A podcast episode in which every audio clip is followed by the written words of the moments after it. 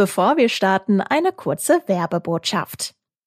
Seid ihr gerade auf Jobsuche in NRW? Im IT-Bereich sind aktuell circa 75.000 Stellen offen. Hier werden Fachkräfte dringend gesucht. Wer Teil dieser Branche mit mehr Gehalt und mehr Sicherheit werden möchte, für den ist die führende Tech-Schule Ironhack genau das Richtige. In neun Wochen lernt ihr live und in einer kleinen Gruppe alles, um eine Karriere in der IT zu starten.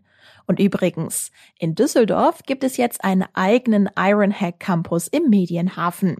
Alle Infos findet ihr unter ironhack.com. Und jetzt geht's los mit dem Aufwacher. Diese hohe Infektiosität führt natürlich dazu, dass viel mehr Menschen auf einen Schlag in Quarantäne gehen müssen und dass es dann halt eben auch Bedenken gibt, was das Aufrechterhalten von kritischer Infrastruktur angeht. Also insofern sind diese Zahlen und diese Ausbreitung durchaus auch äh, ein Alarmsignal. Die Zahl der Omikron-Fälle steigt und die Politik reagiert. Ab heute gelten bei uns in NRW schärfere Bestimmungen der Corona-Schutzverordnung. Und über diese sprechen wir gleich im Podcast. Rheinische Post Aufwacher. News aus NRW und dem Rest der Welt. Mit Julia Marchese, schön, dass ihr zuhört. Ihr habt es bestimmt schon gemerkt. Zwischen den Feiertagen sind wir mit dem Aufwacher im Ferienmodus. Wir konzentrieren uns in dieser Zeit immer auf ein großes Thema und die wichtigsten Meldungen. Und wenn euch dieser Podcast gefällt, dann lasst uns doch gerne fünf Sterne bei Spotify da. Da gibt es nämlich jetzt eine neue Bewertungsfunktion und wir würden uns sehr über euer Feedback freuen. Jetzt starten wir aber erstmal mit den Meldungen aus der Landeshauptstadt und die gibt es jetzt von den Kolleginnen und Kollegen von Antenne Düsseldorf. Hi.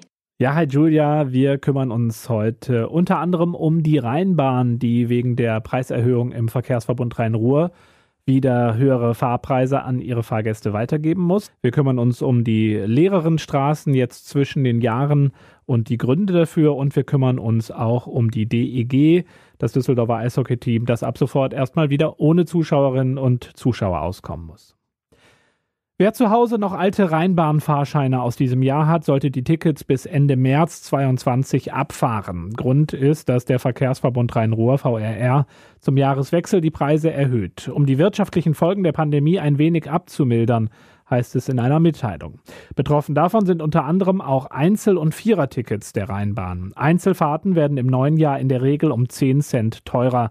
Eine längere Fahrt in der Innenstadt kostet dann in der Preisstufe A beispielsweise glatt 3 Euro. Auch Vierertickets werden dementsprechend teurer.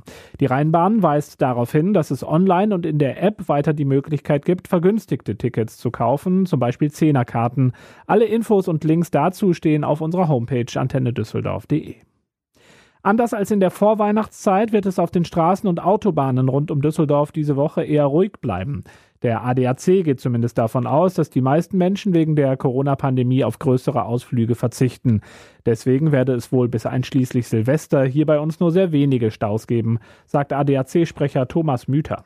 Corona-Einschränkungen, Resturlaubstage, die gerne zwischen Weihnachten und Silvester genommen werden, Betriebsferien, die einige Unternehmen machen, All das sorgt dafür, dass wir von einem sehr geringen Staupotenzial auf den Autobahnen in Nordrhein-Westfalen ausgehen und den Jahreswechsel selbst, den werden die meisten wohl in diesem Jahr voraussichtlich zu Hause feiern. Wer dagegen noch zum Winterurlaub ins Ausland aufbrechen möchte, sollte an den Grenzen mit längeren Wartezeiten rechnen, auch wegen der Corona-Kontrollen dort.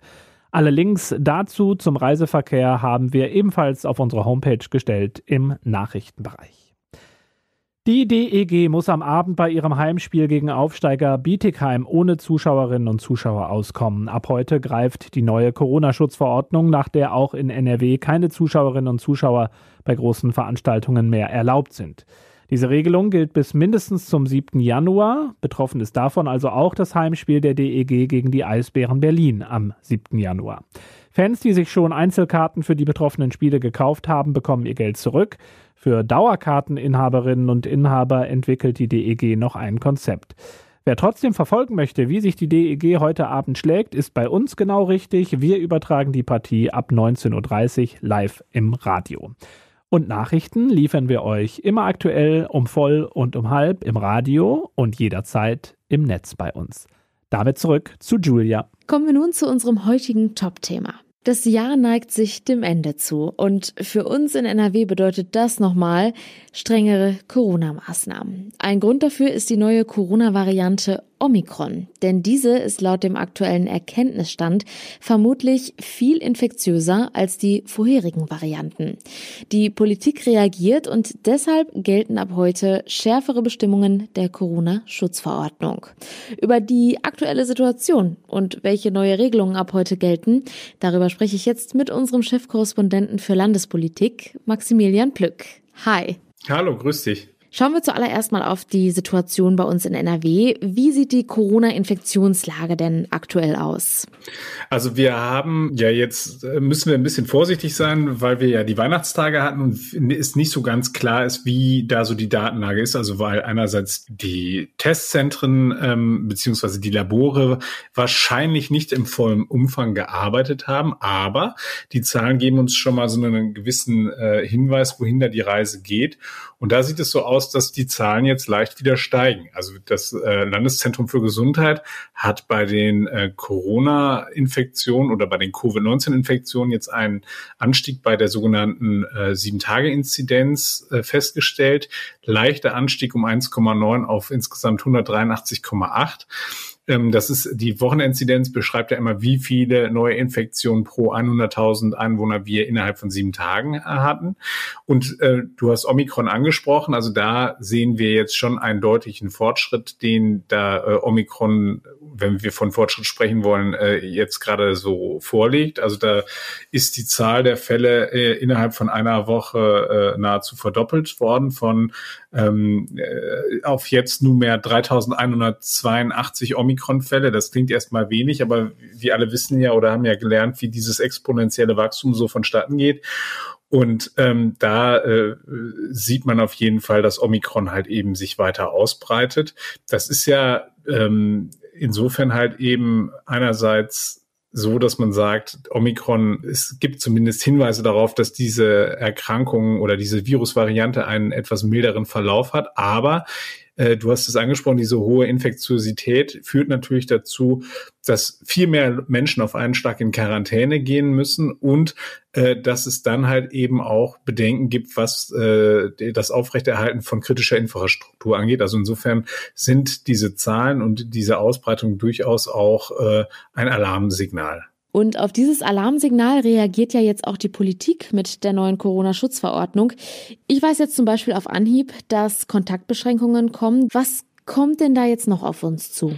Genau, das ist ja das, was äh, ab heute in Kraft tritt, also die neue Corona-Schutzverordnung. Und ähm, da hatten wir ja auch schon in den vergangenen Tagen mal drüber gesprochen. Also wir werden auf jeden Fall äh, eine Ausweitung der Maskenpflicht erleben. Das heißt, also wir sollten uns schon mal darauf einstellen, dass man die Maske demnächst halt, wenn man in einem Büro ist, auch wieder innen drin tragen muss. Da ist ein entsprechender Passus aus der alten Corona-Schutzverordnung gestrichen worden. Da hieß es nämlich, dass diejenigen, die geimpft und genesen sind, ähm, wenn sie denn äh, sicher einen Abstand von 1,5 Metern einhalten können, dann eben auf die Maskenpflicht äh, in Innenräumen verzichten können. Das ist mittlerweile nicht mehr so. Dieser Passus ist aus der aktuellen Corona-Schutzverordnung entfallen.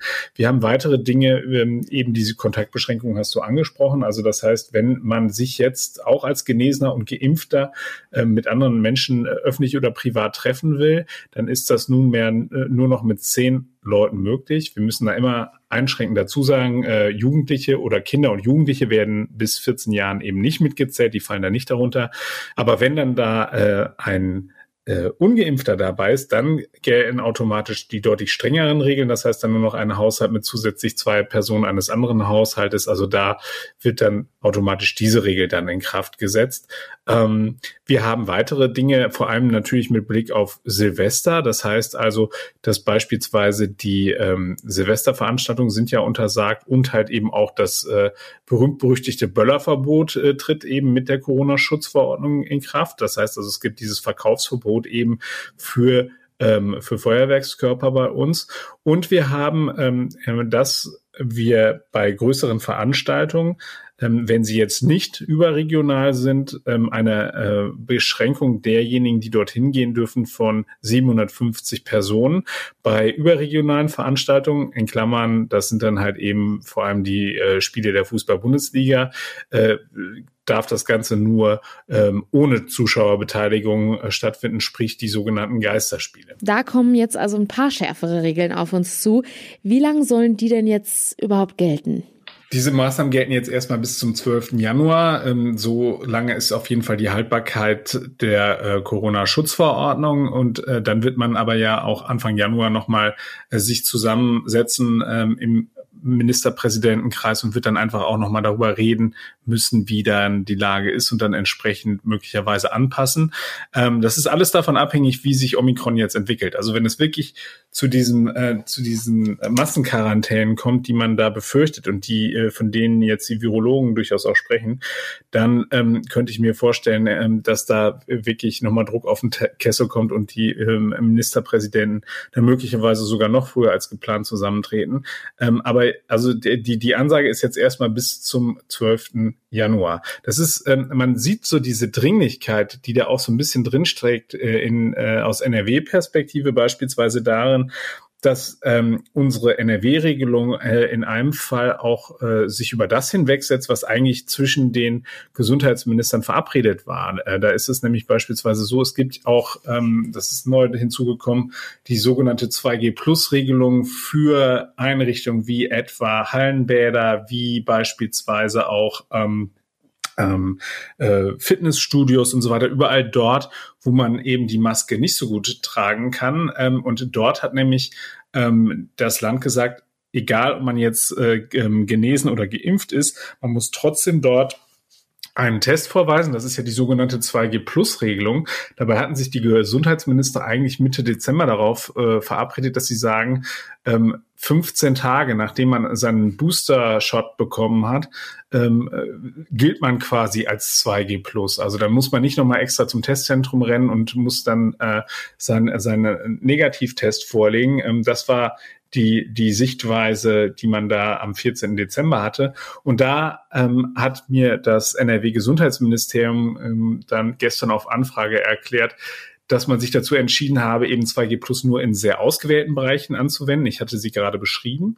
Und dass man halt eben sagt, ähm, man äh, verlangt dort eben diesen Test, um sicher dass alle Beteiligten in diesem Bereich und Settings halt eben sicher sein können. Und auch dort hat die äh, Sprecherin von NRW-Gesundheitsminister Karl-Josef Laumann von der CDU auf Omikron äh, verwiesen und hat gesagt, das ist halt eben ein deutlich infektiöserer äh, Virus oder eine deutlich infektiösere Virusvariante sei und dass man dann eben entsprechend reagieren müsse. Du hattest gerade die Boosterimpfungen angesprochen. Hast du da vielleicht nochmal den aktuellen Stand für uns, wie es mit den Auffrischungsimpfungen läuft? Ja, bei den Boosterimpfungen, ähm, da stehen wir äh, im Ländervergleich weiterhin sehr gut da. Also das, da liegt NRW ähm, äh, vergleichsweise gut mit ähm, 39 Prozent. Äh, da sind wir auf Platz zwei. Äh, vor uns liegt nur das Saarland. Und hier in NRW hat sich so ein bisschen die äh, die Lesart eingestichen, dass man sagt, ja, das Saarland ist ja bevölkerungstechnisch kleiner als Köln. Also insofern stehen wir da exorbitant gut da. Und wenn man das in absoluten Werten nimmt, dann, das ist immer in NRW etwas schwierig, weil wir natürlich auch absolut die äh, größte Bevölkerung haben. Aber da ist der Stand, dass sieben Millionen Menschen bei uns die Boosterimpfung gekriegt haben, ähm, mindestens einmal geimpft. Ähm, da liegen wir auf Platz vier mit 77,7 Prozent. Bei den vollständig Geimpften liegen wir auf Platz fünf mit 73,9 Prozent. Das ist immer noch relativ wenig, wenn wir uns überlegen, äh, was Virologen uns gesagt haben, wo man hinkommen muss, damit sich eben diese volle Wirkung entfaltet. Also das heißt, wir sind relativ gesehen, stehen wir schon gut da, aber immer noch schlecht, nicht gut genug, um zu sagen, das hat halt eben jetzt hier wirklich den, den großen Effekt, dass wir aus der Pandemie herauskommen und eben wir sind die ganze Zeit eben beschäftigt mit dieser Omikron-Variante. Omikron wirft uns also alle wieder so ein bisschen zurück. Wird uns denn die Boosterimpfung auf lange Sicht helfen, die Omikron-Variante zu überwinden?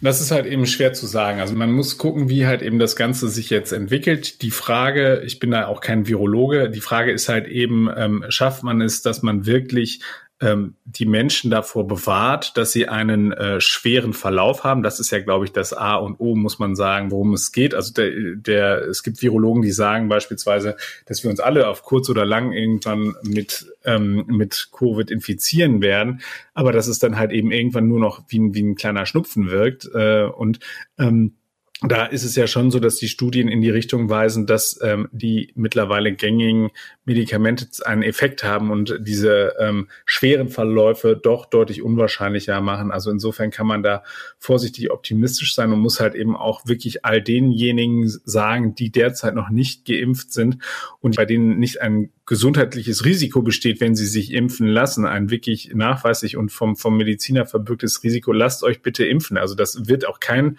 Politiker, der, mit dem ich gesprochen habe, wird da müde zu sagen, äh, Leute, ähm, äh, ihr müsst euch impfen lassen. Also da sind äh, alle wirklich sehr, sehr engagiert gerade unterwegs. Und das ist mit Blick auf die aktuelle Situation ja auch absolut verständlich. Ich möchte jetzt zum Schluss nochmal mit dir ganz kurz ein paar Tage in die Zukunft schauen.